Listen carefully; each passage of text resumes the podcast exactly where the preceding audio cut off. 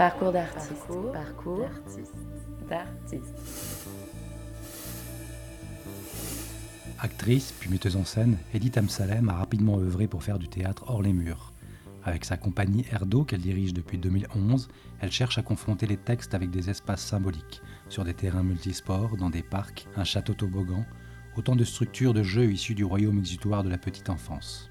Avec son dernier spectacle inspiré par la redécouverte d'une chambre à soie de Virginia Woolf, elle aborde la question de la place des femmes en littérature. Car Edith M. Salem n'a pas attendu la MeToo pour exprimer une forte conscience féministe et fustiger l'obscénité de la classe dominante. Rencontre avec une artiste engagée et attachante.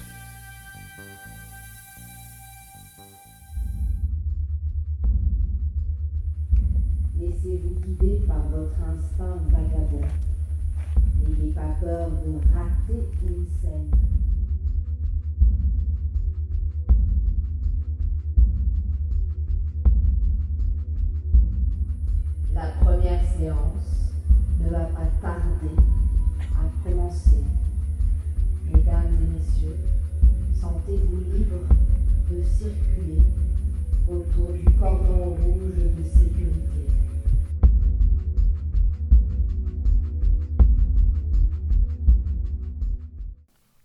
Edith Amsalem, comment êtes-vous venue au spectacle vivant? J'y suis venue euh, plutôt tard. Euh, J'ai pas été élevée dans une famille qui était très euh, branchée euh, culture et théâtre. Par contre, j'ai fait la rencontre d'un professeur de français en première et terminale qui était assez exceptionnel, qui m'a un peu pris sous son aile. Elle animait un atelier théâtre assez exigeant. Et cette femme, voilà, il y a eu quelque chose d'un peu spécial entre elle et moi. J'allais chez elle, elle me prêtait des livres. Elle a ouvert un monde. Ensuite, j'ai fait un peu des études, euh, j'ai fait du graphisme, j'ai fait de la mosaïque, et puis je suis rentrée à la fac d'Aix, Marseille, en conception et mise en œuvre de projets culturels avec une option lourde en théâtre. Et puis c'est euh, une metteur en scène qui s'appelle Eva Doumbia qui m'a fait la proposition de jouer dans On ne badine pas avec l'amour, le rôle de Rosette. Alors, elle avait un parti pris rigolo. Elle, euh, elle confiait les, les bourgeois à des acteurs très expérimentés et les prolos étaient joués par des amateurs ou des, des acteurs un peu euh, inexpérimentés comme moi. Je crois qu'à 12 ans, vous aviez fait un peu de danse classique. Oui, C'est ça que vous vouliez faire au départ? Non, c'est ma mère. Euh, ma mère voulait absolument que je fasse de la danse classique. Elle fantasmait complètement euh, cette chose-là. Je- moi, je crois que j'en avais un peu rien à foutre. Et puis, euh, je me suis un peu prise au jeu. Euh, je crois que j'étais assez euh, bonne par, par rapport à mon petit cours de quartier. Ils m'ont fait présenter l'opéra. Je l'ai réussi. J'ai fait, je sais plus si c'est deux ou trois ans à l'opéra de Marseille. Et après, l'histoire est marrante parce qu'à l'adolescence, j'ai commencé à avoir des seins assez conséquents. Et puis, ils m'ont poussé vers la sortie en me disant que je n'avais pas le corps adapté à une danseuse. Donc, je n'ai pas fait carrière dans la danse classique. Par contre, j'ai continué la danse euh, toute ma vie. En 2000, ensuite, vous rejoignez Anne Marina Place, à qui l'on doit les Taxi Théâtres, un projet théâtral en mouvement. Est-ce que c'est ça qui vous inspire pour la suite? Alors, j'avais 30 ans quand j'ai fait mon premier taxi-théâtre et je passais à la mise en scène 10 ans plus tard. Donc, c'est la petite graine. Anne-Marina Pleiss avait un projet qui était plutôt un concept. Elle invite des artistes à créer des projets, des spectacles dans une voiture avec pour contrainte un à quatre spectateurs, la ville pour décor et la liberté absolue de, du texte et de l'univers euh, esthétique. Donc j'ai fait la première année euh, à Marseille, j'ai créé euh, État civil de Michel Grangot avec une autre comédienne. Ensuite, on a, on a été au Kunston Festival à Bruxelles où là j'ai créé euh, Ubik de Philippe Cadic. Et ensuite, on a encore fait une autre euh, création à Metz. Et là, j'avais créé Le Grand Cahier d'Agota Christophe. Donc ça, ça a été trois créations quand même pour la ville.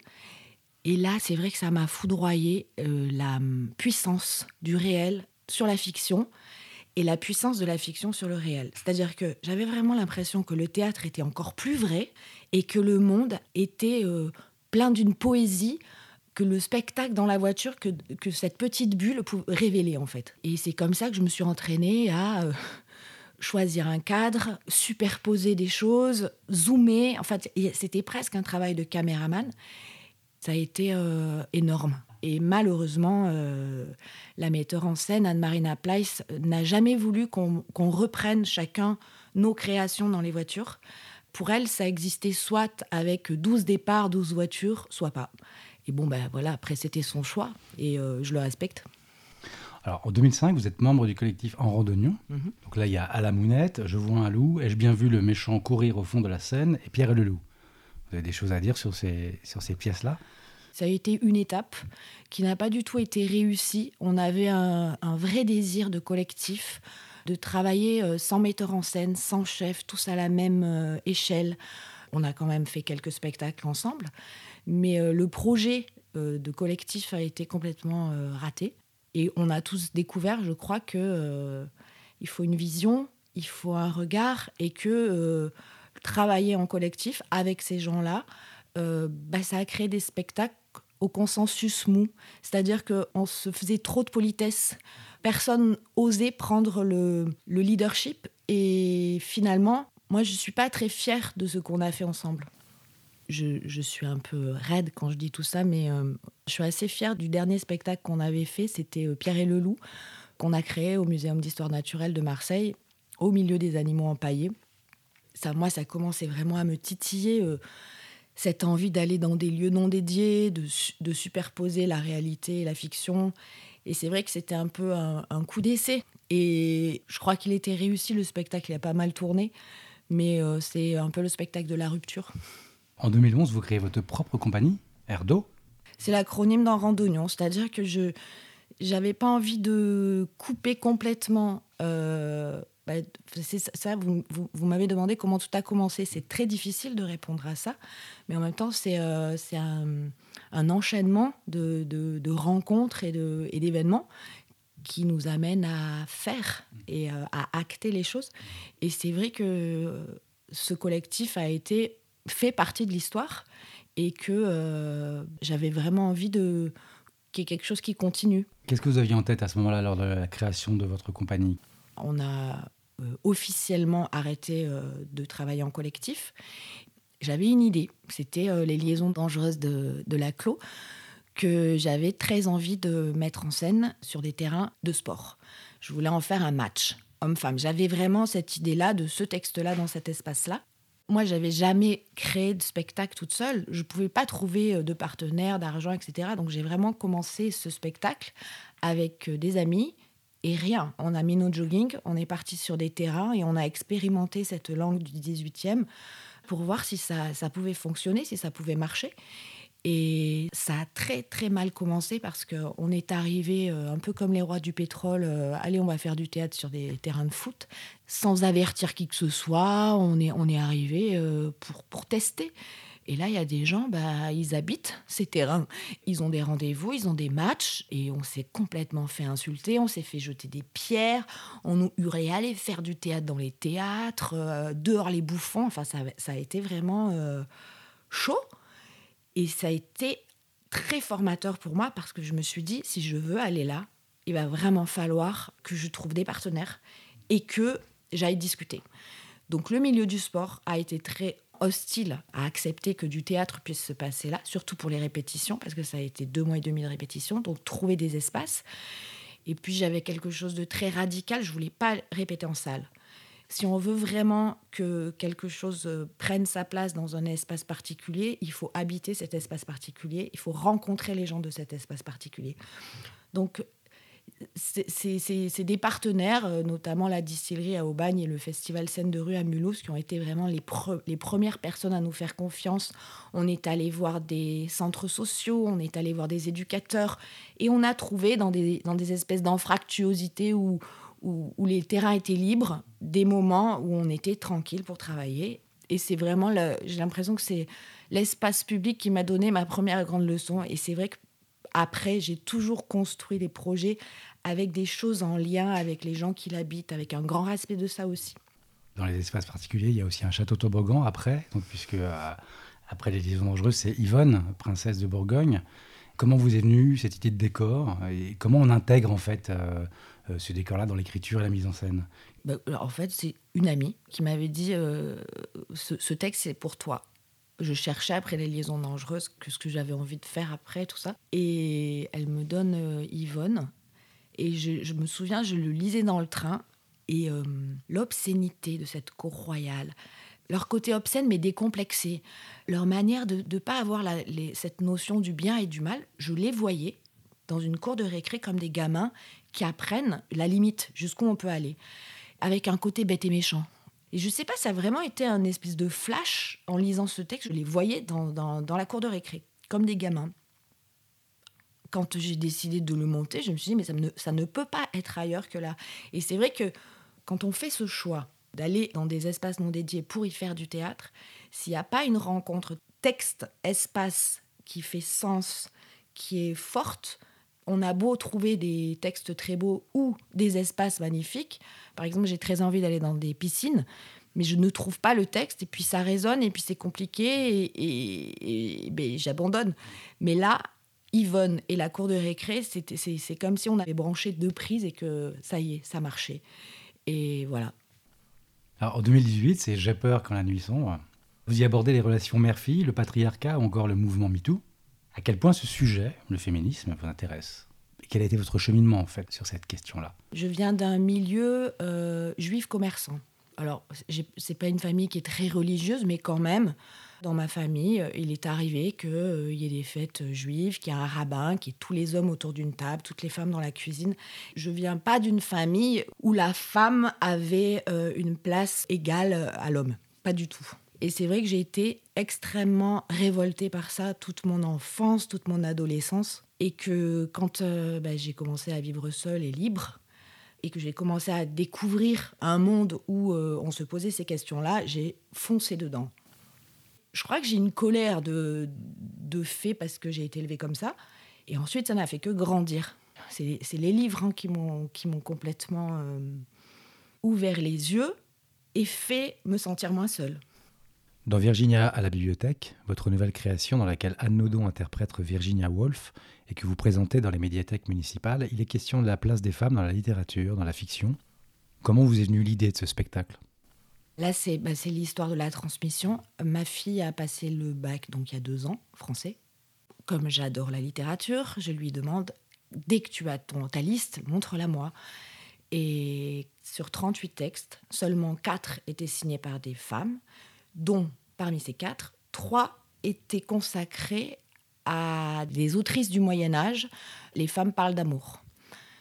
Donc j'étais atterrée, je voulais prendre rendez-vous avec sa prof de français, je voulais euh, comprendre en fait.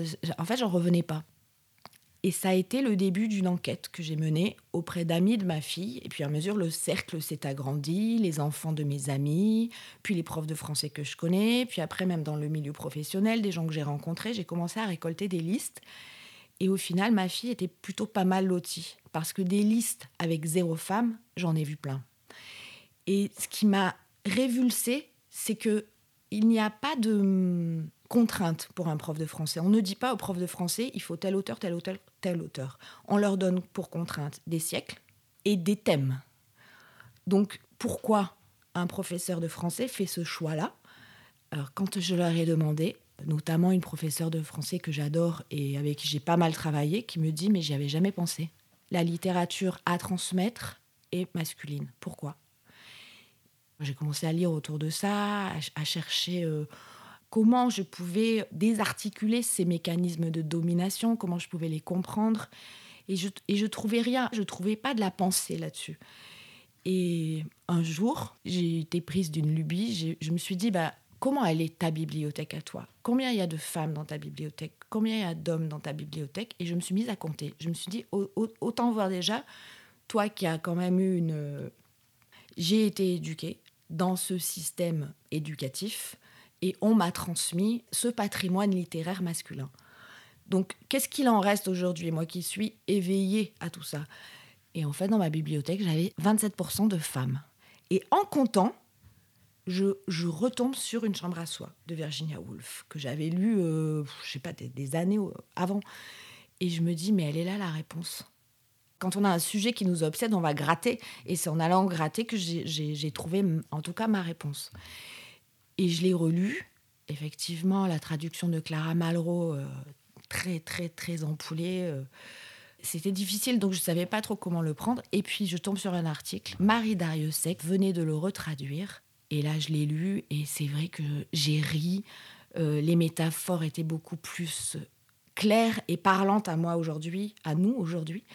Quand j'ai lu ça, je me suis dit, bon, j'ai mon, j'ai mon sujet. Est-ce que vous lisez spécifiquement des, livres de femmes ou vous êtes attentive à ça, à ce qui se passe aujourd'hui dans la littérature? Depuis la création de Virginia, j'y suis attentive. Je fréquente énormément de bibliothécaires. Je passe ma vie dans des bibliothèques. C'est vrai que Virginia a une jolie série de dates, donc euh, c'est des rencontres, euh, puisque j'ai fait le choix de faire jouer la bibliothécaire qui nous accueille dans le spectacle, à la fois pour amener du réel dans la fiction et tisser des liens avec les gens qui nous accueillent et pas prendre l'espace euh, comme ça, bah, arriver, me poser, faire mon spectacle et repartir. Mais le fait de faire jouer la bibliothécaire, c'est des conversations qui se tissent avant. L'épilogue du spectacle est à sa charge et euh, libre à elle de choisir euh, l'autrice qu'elle veut. Enfin, c'est tout un contexte qui fait que on tisse. Et alors, quel est votre constat sur aujourd'hui les femmes et la littérature, les femmes et la fiction Est-ce que ça bouge? Dans les chiffres, les femmes sont moins éditées que les hommes. Ça, c'est sûr, toujours. Les prix, bon, bah, c'est bon, hein, on va pas, on, sait, il y en a pas, il y en a trop peu. Ça vous met en colère, ça? Comment on peut arriver à espérer l'égalité si on ne transmet pas la littérature féminine aux enfants et si les femmes ne rentrent pas au patrimoine? Ça ne peut pas arriver. elles sont là les deux clés. Il faut que les profs de français se responsabilisent et arrêtent de transmettre la littérature masculine officielle. Et il faut que bah, peut-être les jurys des prix soient déjà euh, beaucoup plus euh, paritaires. Si les jurys euh, n'étaient pas des hommes blancs de 50 ans, peut-être que les femmes auraient plus de prix. Alors dans le spectacle vivant, quelle est la situation? Effectivement, il y a plus de directrices dans les théâtres institutionnels. Effectivement, ça commence. Mais bon, quand on regarde les chiffres, il y a moins de femmes qui dirigent les théâtres. Quand on regarde les saisons, il y a moins de metteurs en scène euh, programmés dans les théâtres.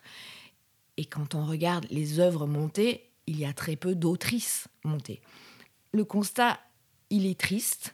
Et ce que je trouve lamentable, c'est que dans ce lieu, le théâtre, qui est le lieu de la parole libre, de la parole émancipatrice, on reproduit exactement euh, les schémas euh, aberrants de la société. Patriarcal, traditionnel. Voilà.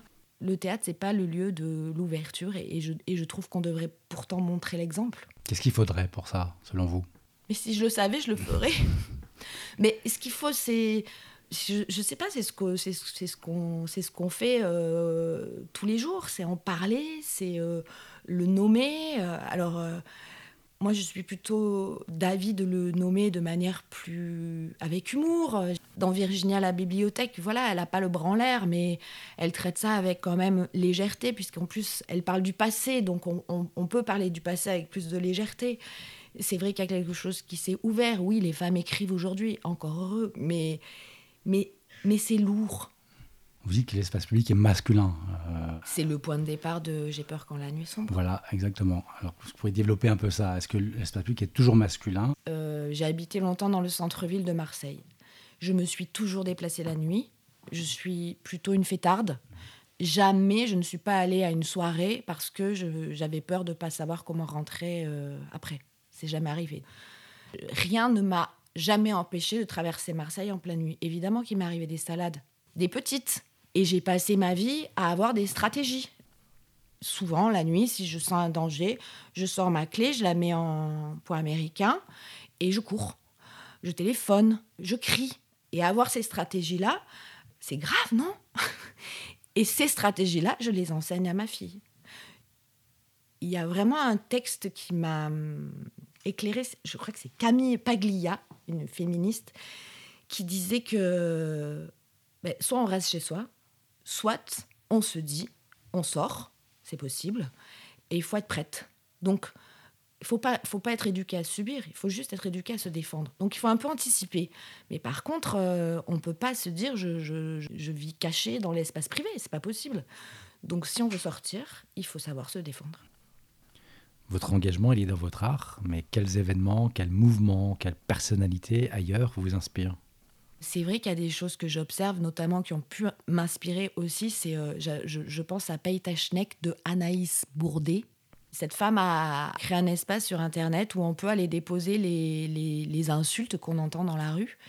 Et euh, d'ailleurs, euh, elle a été tellement traumatisée par l'ampleur qu'a pris ce mouvement et la violence que ça a provoqué en elle. Elle a, elle a, elle a arrêté. Après, on peut toujours aller voir Peita Schneck, mais c'est quelque chose qu'elle n'a pas pu continuer parce que c'est trop violent. Vous regardez ce qui se passe un peu sur euh, les réseaux sociaux, les, des podcasts, puisqu'on en fait un ici. Il y, a, des choses que vous suivez, que vous écoutez ben, Les podcasts que j'écoute sont euh, Les couilles sur la table, euh, un podcast à soi de Charlotte Bien-Aimée, certains épisodes de La Poudre, en fonction des invités, sont vraiment chouettes. Voilà. Euh, à la fin de Virginia à la bibliothèque, la question du genre est, évacuée un peu. On met en avant l'auteur androgyne. Est-ce que cette question du genre vous intéresse? Est-ce que vous avez des, euh, lectures ou, des intérêts en ce qui concerne la théorie du genre? Euh, On parle beaucoup aujourd'hui de transgenre, la transphobie est très actuelle. Virginia Woolf dit qu'il est néfaste pour celui ou celle qui écrit d'être un homme ou une femme. Il est néfaste d'être purement et simplement féminin ou masculin. Il faut être masculin-féminin ou féminin-masculin. C'est un, une conclusion à son essai qui a été un peu euh, une prise de conscience, en tout cas, sur euh, comment on peut ouvrir, c'est-à-dire euh, sortir du binaire. Moi, j'ai l'impression que c'est la solution. Je sais pas comment, mais sortir du binaire, c'est aussi accepter qu'en nous, il peut y avoir plusieurs choses, plusieurs étapes alors on peut se sentir un peu féminin et masculin. On peut avoir euh, des pratiques sexuelles euh, qui peuvent être aussi euh, féminins, masculins. Enfin, je sais pas, je suis entourée de jeunes gens qui me sidèrent dans leur liberté et dans le, fait qu'ils ne, se, ne se classent pas. Ils envisagent l'amour et la sexualité d'une manière qui est totalement ouverte. Moi, à leur âge, mais j'étais dans des schémas catastrophiques. Et je les regarde faire, vivre, s'envisager, aller d'un genre à l'autre, essayer une chose et l'autre. La vision du couple aussi, elle est extrêmement euh, plus libre, moins conformiste et ouverte. Moi, j'ai l'impression que c'est une des solutions. On va passer à un autre sujet. Quel est votre rapport au texte? Obsessionnel. J'ai passé un an à faire l'adaptation des liaisons dangereuses. Euh, déjà adapter le roman épistolaire de Laclos, plus rajouter ce second niveau de narration qui est la métaphore sportive avec un arbitre qui compte les points, etc. Et ensuite, on se rappelait l'autre fois avec les acteurs qu'on a passé trois semaines à la table. Avant de passer au plateau, trois semaines à décortiquer l'adaptation, le texte. Sur Yvonne, princesse de Bourgogne, pareil, on a passé des, heures à la table à décortiquer le texte, ses rythmes, travail de diction, j'ai vraiment l'impression que le, travail sur le texte seul, c'est les fondations absolues du spectacle. Et c'est en s'interrogeant sur la langue, par exemple, la langue de Virginia a un rythme bizarre et parfois on a envie de rajouter une petite virgule parce que la phrase est longue, mais non, on s'est euh, accroché à respecter la ponctuation, à respecter les rythmes, même si euh, il faut qu'elle prenne une énorme respiration parce qu'il y a trois lignes sans euh, ponctuation. Et, c'est en, écoutant la rythmique d'un auteur qu'on comprend les enjeux de son écriture. Comment vous qualifieriez votre théâtre? On me demande toujours si je fais du théâtre ou du théâtre de rue. déjà, pourquoi mettre ce qu'on fait dans une case? Je fais, je sais pas, je sais pas comment dire. Je, oui, je fais du théâtre, mais dans des espaces non dédiés au théâtre. Alors, euh, on est un peu euh, le cul entre deux chaises. Euh, je, je, je, je, sais pas. je sais pas quoi dire. Et quel est votre rapport au public?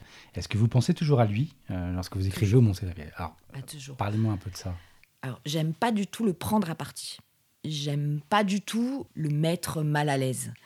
Par contre, j'aime bien qu'il ait une mission. Alors, elle peut être très claire ou très particulière. Par exemple, dans les liaisons dangereuses, les spectateurs sont des supporters. Ils sont en bifrontal, ils assistent à un match, ils peuvent choisir Euh, leur favori, c'est Merteuil, c'est Valmont.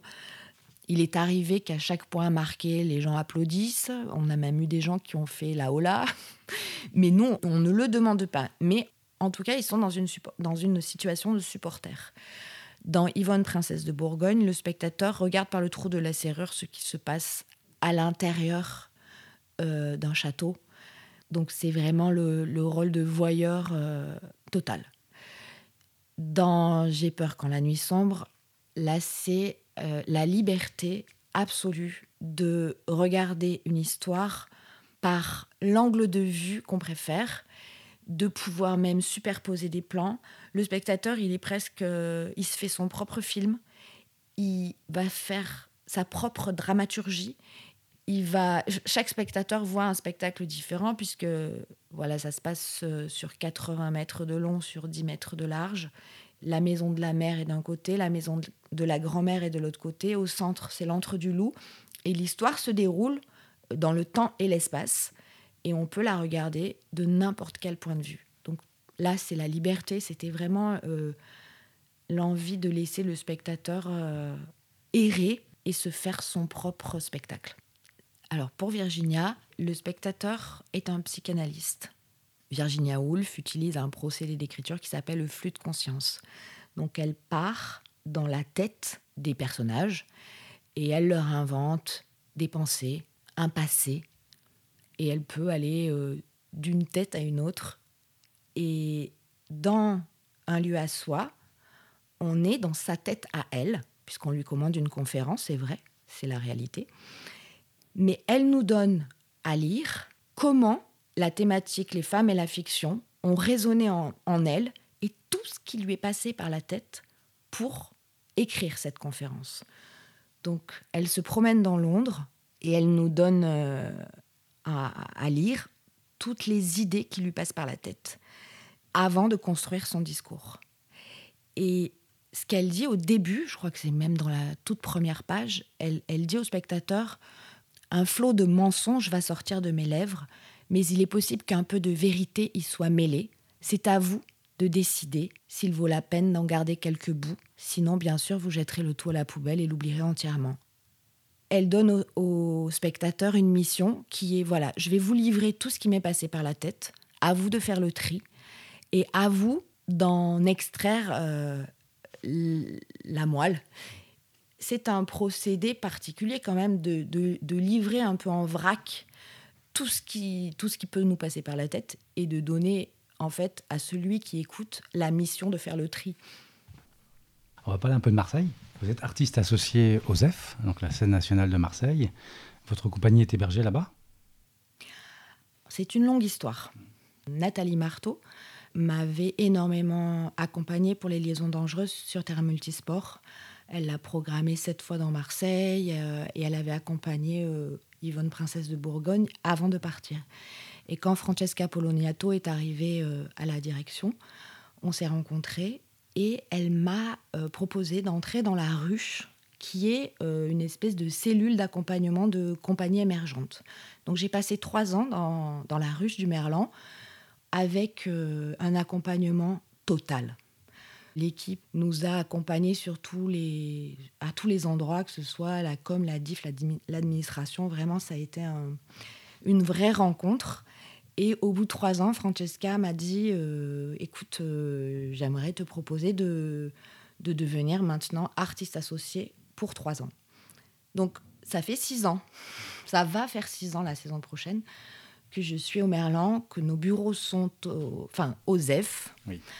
Après la fusion, donc. Euh, après la fusion avec, la, Gare, Franche. Hmm. Mais je suis aussi artiste associée depuis le mois de janvier au Théâtre de Châtillon pour trois saisons. Et c'est vraiment euh, une chance absolue d'avoir euh, ces deux théâtres, ces deux équipes qui, qui, nous accompagnent, qui nous suivent, qui nous aiment. c'est un peu ça, c'est un peu des histoires d'amour, l'association. Vous parlez de collaboration. Est-ce qu'il y a d'autres collaborations marquantes dans votre carrière? Est-ce qu'il y a des noms comme ça qui ressortent particulièrement euh? Une des structures qui nous a accompagnés depuis le début, c'est le festival Scène de rue, qui était dirigé par Frédéric Rémy, qui est maintenant euh, directeur d'Aurillac.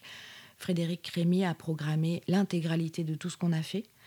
Il nous a euh, suivis, accompagnés, poussés. Moi, il m'a vraiment poussé. Il m'a donné de la force, beaucoup. Quels sont vos projets? Sur quoi vous êtes en train de travailler? Je suis lente, extrêmement lente. J'ai créé euh, Virginia il y a un mois. On a quand même une énorme tournée qui arrive. C'est la première année où on a euh, autant de dates. Puis il y a J'ai peur quand la nuit sombre qui continue à tourner. Puis il y a Les liaisons dangereuses qui recommencent à tourner. Je crois que j'ai envie d'éprouver la vie de tournée. J'ai envie d'être présente. Euh, J'ai envie d'être là pour les acteurs. J'ai un peu envie d'aller voir ailleurs. Alors toujours en restant dans, des espaces euh, non dédiés. J'ai des petites envies, des petites idées. J'ai pas mal de tiroirs ouverts. Mais j'ai envie de me donner un peu de temps pour interroger tout ce que j'ai fait et pour essayer de continuer à, à alimenter ça et à réinventer quelque chose. Qu'est-ce que vous conseilleriez à un jeune ou une jeune qui souhaiterait débuter dans le métier?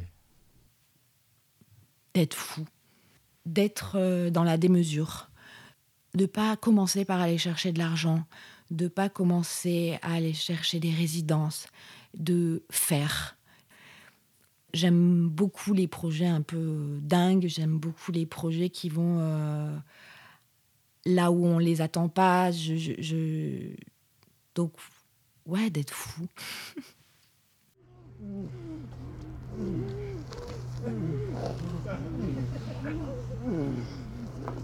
Oh Cyril Voici ma nouvelle fiancée Comment? Yvonne Il faut que je te confie quelque chose. Je viens de te tromper avec Isabelle. Tu cesses d'être ma fiancée. Je suis désolé, mais je n'y peux rien. Tu n'as aucun sexe à pile. Isabelle en est pétrielle, de la tête aux pieds. Oh Arsena.